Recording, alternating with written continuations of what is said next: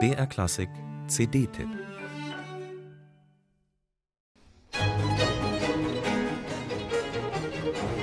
Was für ein Kosmos. Die vier Violinkonzerte von Johann Sebastian Bach, nicht alle original, sondern zum Teil aus Fassungen für andere Instrumente rekonstruiert, die beiden Doppelkonzerte, Trio-Sonaten, die Ouvertüre in A-Moll.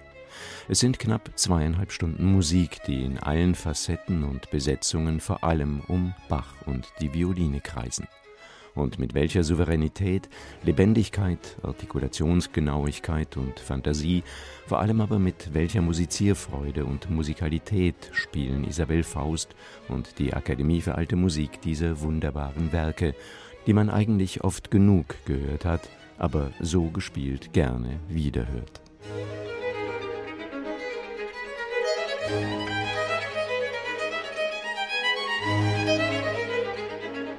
Die große Geigerin, das weiß und hört man aufs Neue, beschäftigt sich seit Jahren intensiv mit Bach. Sie hat die Solosonaten und Partiten ihrem Repertoire einverleibt und ebenso persönlich wie großartig eingespielt, auch die Sonaten für Violine und Cembalo gemeinsam mit Christian Besäudenhout. Wer sie einmal live mit Bach erlebt hat, wird das nicht vergessen. Vor fast zwei Jahrzehnten, damals noch keine 30, legte Faust die Bach-Konzerte mit dem Bach-Kollegium Stuttgart vor. Eine Neuaufnahme der Konzerte aber fehlte. Bis heute.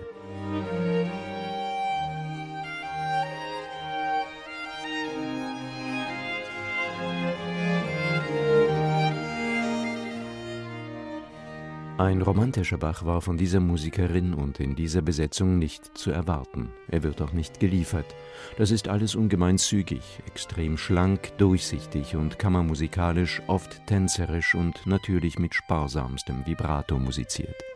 Und manchmal, etwa im ersten Satz des D-Moll-Konzertes oder auch im langsamen des E-Dur-Konzertes, geht Isabel Faust an die Grenze zum kaum hörbaren, fast tonlosen zurück. Aber damit, wie auch mit den sehr schnellen Tempi, gleitet die Aufnahme nie ins Manieristische ab. Sie bleibt immer ganz nah bei Bach. Hier wird nicht um der Schnelligkeit willen gerast. Stets geht es um strukturierte Sinngebung, um klare Phrasierung und Artikulation. Diese Aufnahme macht vor allem eines: Spaß und gute Laune auf allerhöchstem musikalischen wie technischen Niveau.